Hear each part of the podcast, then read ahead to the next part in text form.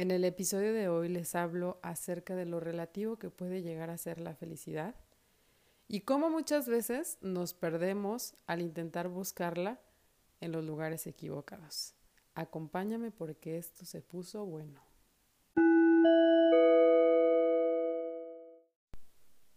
¿Les ha pasado que hay algo por lo que habían estado luchando por mucho tiempo, había sido un sueño que siempre habían querido? Y el día que lo tienen, lo disfrutan en el momento y después desaparece esa felicidad o ese gozo que ustedes imaginaban que iban a tener cuando tuvieran eso que siempre habían querido. Y quiero invitarlos a esa pequeña reflexión porque pueden ser desde cosas como siempre quise estudiar esta carrera y ya lo soy, ¿no? Y yo me imaginaba que cuando tuviera ya el título de esa carrera o de esta profesión, pues finalmente iba a estar completo, iba a estar feliz. O cuando tuviera X carro, cuando comprara mi casa, cuando tuviera a fulanito o fulanita fuera mi novio mi novia, em, cuando cualquier cosa, cualquier cosa, tú, tú ahí en tu mente yo sé que puedes traer esa, ese anhelo, ese deseo que habías querido con tantas ganas que hoy lo tienes y que probablemente no te sientas tan feliz como tú imaginaste que te sentirías. Y decidí hacer este episodio porque justo el día de ayer me topé con una entrevista que le hacen a una persona que aparentemente pues en algún punto de su vida tuvo mucho éxito, eh, abundancia económica, eh, hizo y, y, deshizo lo que, lo que tenía en ese momento de su vida ganas de hacer y bueno. Pero dice que a raíz y precisamente por haberlo tenido todo, a su mente llegó este cuestionamiento, ¿no? O sea, él eh, se identificó en una depresión cañona teniendo todo eso, ¿no? Y es eso, eso que a lo que nosotros eh, hemos escuchado, bueno, al menos a mí me ha tocado que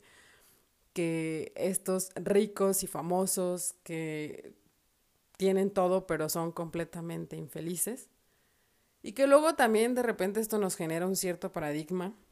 a todas estas personas que tienen abundancia económica y que pues parecen tenerlo todo pero internamente no son felices y están en esa constante búsqueda de la felicidad. Y no quiero poner aquí etiquetas de, de, decir los ricos son infelices, porque les vuelvo a decir, esto puede crear un paradigma en nosotros y honestamente no es el plan o no es la idea. Aquí lo que me gustaría que nos cuestionáramos es de dónde viene esa eh, necesidad de querer, pues, tenerlo todo y aparentemente pensar que ahí va a estar la felicidad. Y todo refiriéndome a cosas materiales o depositar nuestra felicidad en la pareja, en que todas las personas que nosotros queremos siempre vayan a estar ahí presentes porque si fulanito, fulanita, ya puede ser alguna persona de nuestra familia, alguna amistad, alguna pareja no esté, nuestra felicidad se esfume. Porque mm, cuando nosotros depositamos precisamente esta felicidad en ese agente externo a lo que nosotros consideramos pues tiene el poder de nuestra felicidad, corremos el riesgo de caer en este círculo vicioso, de siempre sentir esa sensación de insuficiencia o de que algo algo constantemente nos está faltando para poder tener, ahora sí, esa famosa felicidad que nos dicen que podemos encontrar desde en la comida, en algún carro, en alguna casa, porque así es como se maneja eh, todo este tema de la mercadotecnia. Saben que la felicidad siempre va a ser una constante en toda la humanidad. Yo creo que no habría persona a la que tú le preguntes, oye, ¿a ti te gustaría ser feliz y que te conteste, no, no, a mí no me gusta ser feliz, yo estoy así perfectamente bien, eh, con mi vida amargada y, y esto me hace bien, no, no estoy en busca de la felicidad. creo que es un común denominador que tenemos la humanidad, desde mi perspectiva. El detalle es que muchas personas se pierden en este camino, ¿no? Porque vuelvo a lo mismo, están buscando la felicidad en todo lo que está afuera y no precisamente lo que hay dentro de nosotros. Que fue el caso de esta persona, dice, yo tuve de todo hasta que llegó un momento en, donde incluso él estuvo con un pensamiento suicida, dijo, yo me voy a dar un determinado tiempo eh, a prueba mi vida para darme cuenta si realmente pues estoy tan infeliz y voy a hacerme una lista de todas las cosas que pues posiblemente no he hecho que necesito hacer para ahora sí sentir esa, ese rayo de felicidad que se va a quedar aquí conmigo. Y me parece súper interesante todo esto porque pensamos, y él dijo, o sea, llegó a esta conclusión de yo pensé que entre más cosas iba a hacer, entre más iba a tener, pues más feliz iba a ser. Y ahí se nos escapa un, un pequeño factor de la ecuación porque es en ese momento en el que nosotros estamos viviendo como en este desprendimiento total de nuestro ser interior con nuestro ser físico y con todo lo que nos rodea. Cuando nosotros em, pensamos que esa felicidad está en más hago, más hago, más dinero tengo, más eh, personas que tengo a mi alrededor me rodean, eh, más logros, más títulos y ya, soy más feliz, soy alguien en la vida. Pero ¡pum! Llega otra vez ese vacío aquí a nosotros. Y puedo decirte que mientras nosotros sigamos en esa en esa en ese espiral de voy y otra vez llegué a la cima y ¡pum! vuelvo otra vez en caída libre y vuelvo a tocar el mismo vacío. Es una invitación si tú ya te estás cuestionando esto en tu vida, tú ya estás haciéndote estas, estas, estos interrogatorios en tu mente de qué más necesito hacer, porque entre más hago, pues menos, menos plenitud siento. Cuando nosotros nos atrevemos precisamente a no echar este cuestionamiento en saco roto y a no evadirlo y a decir, bueno, es que a lo mejor puede que sí, ¿no? Ya nada más hago esto y a lo mejor ahora sí ya, ya, ya finalmente ya voy a estar bien. Pero puede que sea el caso de esta persona que dijo, ya estoy hasta acá, porque pues nada más no, no, no siento felicidad, ¿qué más necesito hacer? Y él se da cuenta y dice que, que entre su lista de todas las cosas que estaban pendientes por hacer, irónicamente una de estas era dejar de hacer. Porque cuando estamos así en ese constante eh, expansión de querer hacer más, de querer abarcar más, pocas veces nos detenemos a esos momentos de contemplación, de reconocernos y de felicitarnos por todo lo que hemos hecho, de echar un pequeño vistazo, así como cuando vas manejando y a ver por el retrovisor todo esto que viene detrás de ti, para sentir esa, ese reconocimiento, esa plenitud que pues aparentemente estás buscando, que al final todo esto no te define, ¿no? Porque como es el caso de esta persona, pudo haber tenido en su pasado infinidad de cosas, logros, reconocimientos, que él pensaba que le iban a sentir, a hacer sentir esa felicidad y que se termina dando cuenta que no lo es. Porque aquí viene ese factor que les digo que se saca de la ecuación y es el conectar contigo mismo, en darte cuenta que todo eso que tú estás buscando en tu exterior, de verdad, por trillado que parezca, está dentro de ti. La realidad es que esto requiere de valentía, que tú te atrevas a mirar hacia adentro, como lo comenté en el episodio pasado, que te atrevas a ser valiente y a dejar de estar evadiendo todos esos cuestionamientos en porque no le hago caso, ¿no? No hago caso a que ya hice esta cosa, este, cumplí esta meta, pero sigo sintiendo esta insatisfacción, entonces probablemente ahora sí esté en la siguiente meta, ¿no? Entonces, ¿para qué le hago caso a este pensamiento?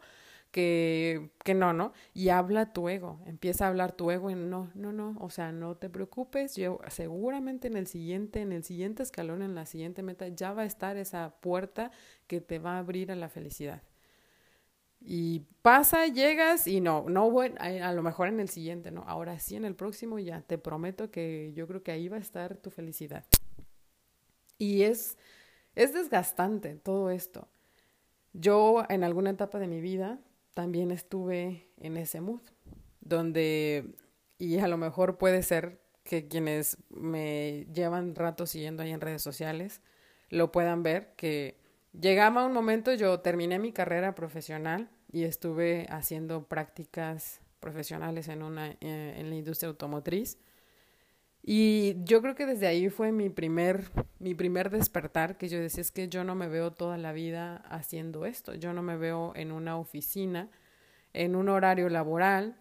de 8 a 5 de la tarde, de lunes a viernes y un día dedicarlo a hacer mis actividades, de ponerme al corriente si tenía que lavar ropa, si tenía que preparar cosas y al día siguiente pues yo como trabajaba en los negocios con mis papás y medio tener un poco de vida social y estar encajonada en esto. Entonces para mí era algo que, que no encajaba con mi, con mi personalidad. Creo que desde ese momento siempre tuve claro que quería tener algo propio, que quería enfocarme en desarrollar un negocio y tener un poquito más de control sobre mis propios tiempos. Recuerdo que hasta les decía, yo siento, o sea, ahora que ya lo veo en, en retrospectiva, que pasó todo este tema de la pandemia, en donde pues tuvieron que hacer forzosamente el home office. Yo estaba en el área de reclutamiento y yo recuerdo que le, platicaba a mi jefa en ese tiempo, o sea, es que yo decía, si yo pudiera hacer este trabajo desde mi casa y trabajar, bajo objetivos que mm, todo esto que yo puedo hacer sin problemas lo puedo hacer en dos o tres horas en mi casa y después dedicarme a lo mejor a más cosas que me apasionan o que me hacen sentir paz y no esperarme a que sean las cinco de la tarde para poder yo salir era algo que me frustraba, honestamente me frustraba y no me hacía sentir bien, incluso llegaba a tener hasta como lapsos de ansiedad donde sentía que mi tiempo y mi vida se me estaba yendo porque yo no era de esa idea de solamente ir a cumplir un horario laboral esperarme a que se llegara la hora de salida y vámonos que es súper respetable, o sea, porque para todo tiene que haber gente, pero lo que voy es que estamos como en un sistema en donde te marca que esto es lo que tienes que hacer y esto es lo que sigue y entras a esta hora y tienes que salir a esta y tienes que tener un trabajo y luego tienes que tener una, eh, comprarte una casa, un carro y luego tener una familia y, o sea, casarte y luego tener hijos y a esto es a lo que voy con que la felicidad es completamente relativa. Y a veces encajonarnos en lo que el sistema, nuestra sociedad, nuestra cultura nos marca, nos genera esa ansiedad constante, que si tú te adaptas completamente a lo que es eso, a lo que es como más común ver, no significa que esté mal. Pero es que hay personas que pueden estar tratando de seguir este patrón o este estándar de vida pero en el fondo seguir sintiendo que no son felices o no son plenos. Y eso pues obviamente te va a generar infelicidad por consecuencia, porque no vas a sentirte pleno en lo que tú estás haciendo. Entonces, en el momento en el que, caso de esta persona, que se cuestiona y dice, me doy cuenta que todas las cosas parecía que ya lo había hecho todo, o sea, todo. Yo había viajado al lugar que yo, a lugares que incluso a veces pensaba que ni siquiera quería, pero ya conocía. Podría decirse que casi todo el mundo, eh, haber tenido lujos en abundancia, una familia saludable, hijos, pareja, pero me siento infeliz. Entonces, eso que dice, lo único que me di cuenta es que necesitaba dejar de hacer, y eso es esa, esa invitación, como les digo, a conectar contigo mismo, a que si tú te haces una pequeña pausa en tu día y cierras los ojos, respiras, conectas con tu respiración y te das cuenta que dentro de ti hay muchas cosas que tu mente, tu cuerpo pueden estarte diciendo, pero no te atreves a escucharlas porque sabes que eso implica trabajo. que eso implica hacerte responsable de esas emociones que están dentro de ti y que no las quieres escuchar. ¿Por qué? Porque me da miedo sentir, me da miedo que tanto pueda doler esto que yo sé que está dentro de mí, pero no lo quiero escuchar, porque si lo saco a la luz, puede que me bajone, que me dé esa ansiedad que estoy evitando, pero que inconscientemente sigo perpetuando precisamente por no hacerle caso. Esta plática la he tenido con, con varias personas que amistades cercanas, amistades no tan cercanas, referente a sobre todo estos temas de ansiedad, ¿no? Que ya después también les voy a hacer un episodio referente a este tema. Porque Así como el miedo, la ansiedad, frustración, ira, rencor, eh, culpa, todas esas emociones de baja densidad que en algún punto de nuestra vida podamos estar sintiendo, si nosotros no las sacamos a la luz o no nos permitimos sentirlas, y es más fácil, eh, siento miedo, no, pues déjame pongo a hacer algo que me cause felicidad, ¿no? O siento ansiedad, ahí déjame ocupo y me pongo en actividad para que esa ansiedad se me vaya y, la, la, empiece a, a, deshacer aparentemente en mm, mucha actividad, ¿no? Y a lo mejor en el momento sí, o sea, estás como en, entre que me entra la ansiedad y empiezo a mover el piecito y mejor me pongo a leer un libro o mejor me pongo a ver una serie en Netflix o me voy al gimnasio y empiezo a hacer ejercicio o cualquier cosa. Y en el momento, pues obviamente porque el cuerpo empieza a generar estas em, hormonas que pues bajan tus niveles de cortisol y empiezas a sentirte como pues más relajado el cuerpo, pero es, es momentáneo. O sea, se acaban estas hormonas y otra vez brota como espuma la emoción y vuelves a tener ese ataque de ansiedad. ¿Y por qué pasa esto? Porque cuando nosotros no nos atrevemos a sentir y perpetuamos o evadimos esa emoción, lo único que estamos haciendo es perpetuarla, encapsularla dentro de nosotros y solamente darle un adormecedor o como un analgésico de ten. Es lo mismo que hace el medicamento. Cuando una persona sufre de trastornos, por ejemplo, de ansiedad, pues eh, sí, eh, son personas que están constantemente siendo medicadas porque hay una descompensación en su cuerpo de ciertos químicos que evitan que no pueda a lo mejor medio controlar estas, estas, estas emociones que viven constantemente dentro de nuestro cuerpo. Entonces hay diferentes casos, hay casos tanto que son más clínicos, pero yo podría decirles que incluso si estas personas que tienen un diagnóstico clínico de ansiedad eh, se atreven a desbloquear ciertas cosas que a lo mejor ni siquiera puede que tengas en tu radar y que no te atrevas a estar como, como que digas no no las conozco no sé que, que no están ahorita no me acuerdo o sea no sé si tú me preguntas y me dices por qué tengo ansiedad no sé. Y este es un tema bien denso porque entender que no todo viene directamente de nosotros, sino por incluso generaciones atrás, ¿no? De que emociones que probablemente vivieron nuestros ancestros, o sea, y, generaciones no tan lejanas, sino, por ejemplo, eh, los papás de nuestros papás, o sea, nuestros abuelos o nuestros bisabuelos, y cosas y emociones y acontecimientos que fueron quedando por ahí y que se heredan, así como heredamos nosotros los temas o rasgos físicos, también podemos llegar a, heredar eh, rasgos o temas emocionales,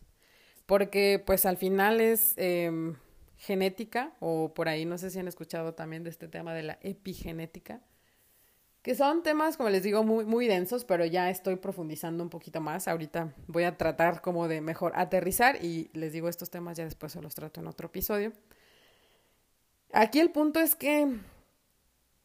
tu felicidad no va a estar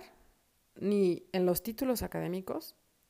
ni en los carros de marca que tengas, ni en la casa más chingona que tengas,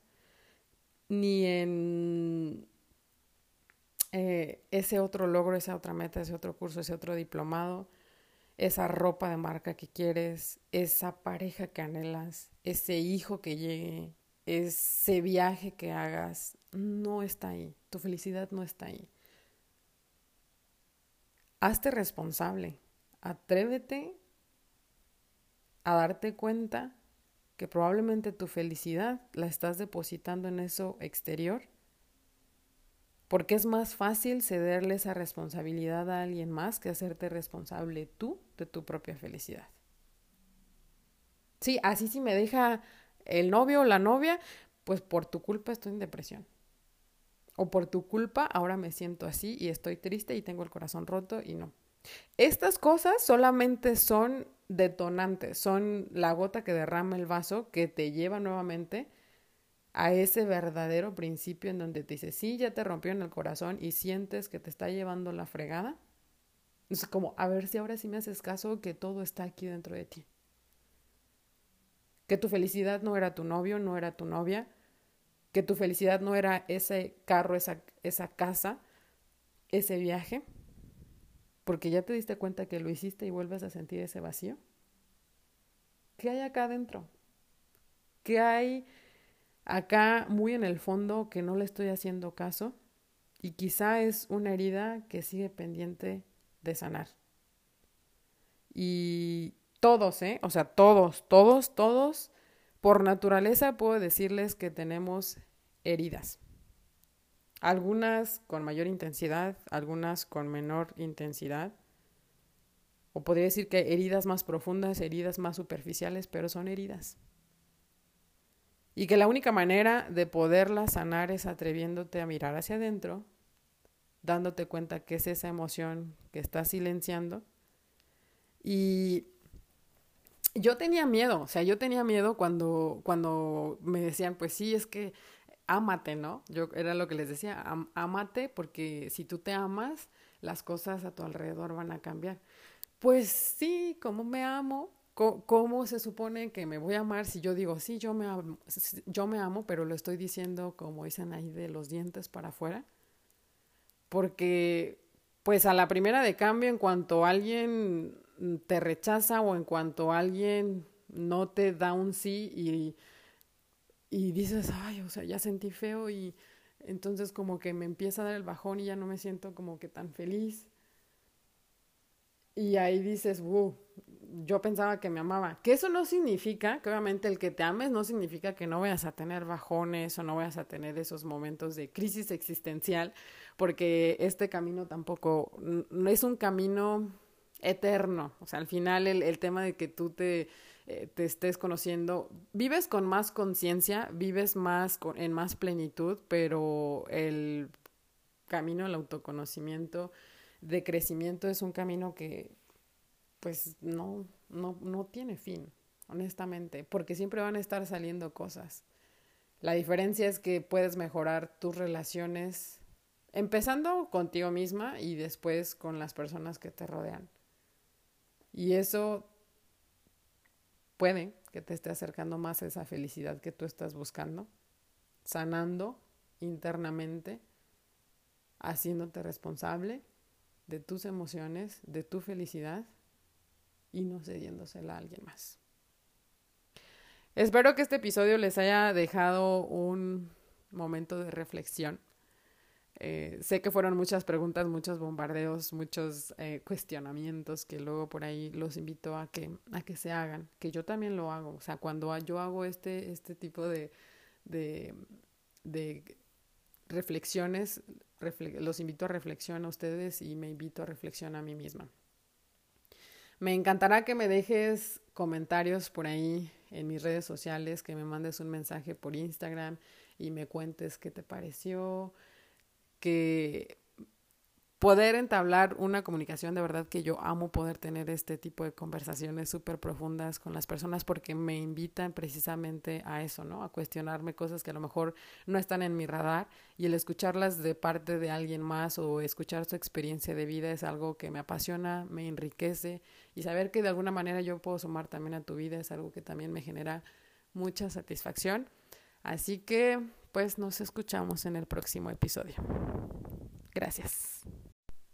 Si has llegado al final de este episodio y hubo algo que te hizo clic, me encantaría que me compartieras qué fue. En Instagram me encuentras como Karina Mendoza Coach, en donde además podré resolver cualquier duda que surja referente a los temas que les estaré compartiendo en este espacio. Y en donde también podrás encontrar un acceso directo para que agendes una sesión de coaching uno a uno conmigo y podamos iniciar ese camino de reconexión y sanación contigo mismo. Por lo pronto, nos escuchamos en el siguiente episodio.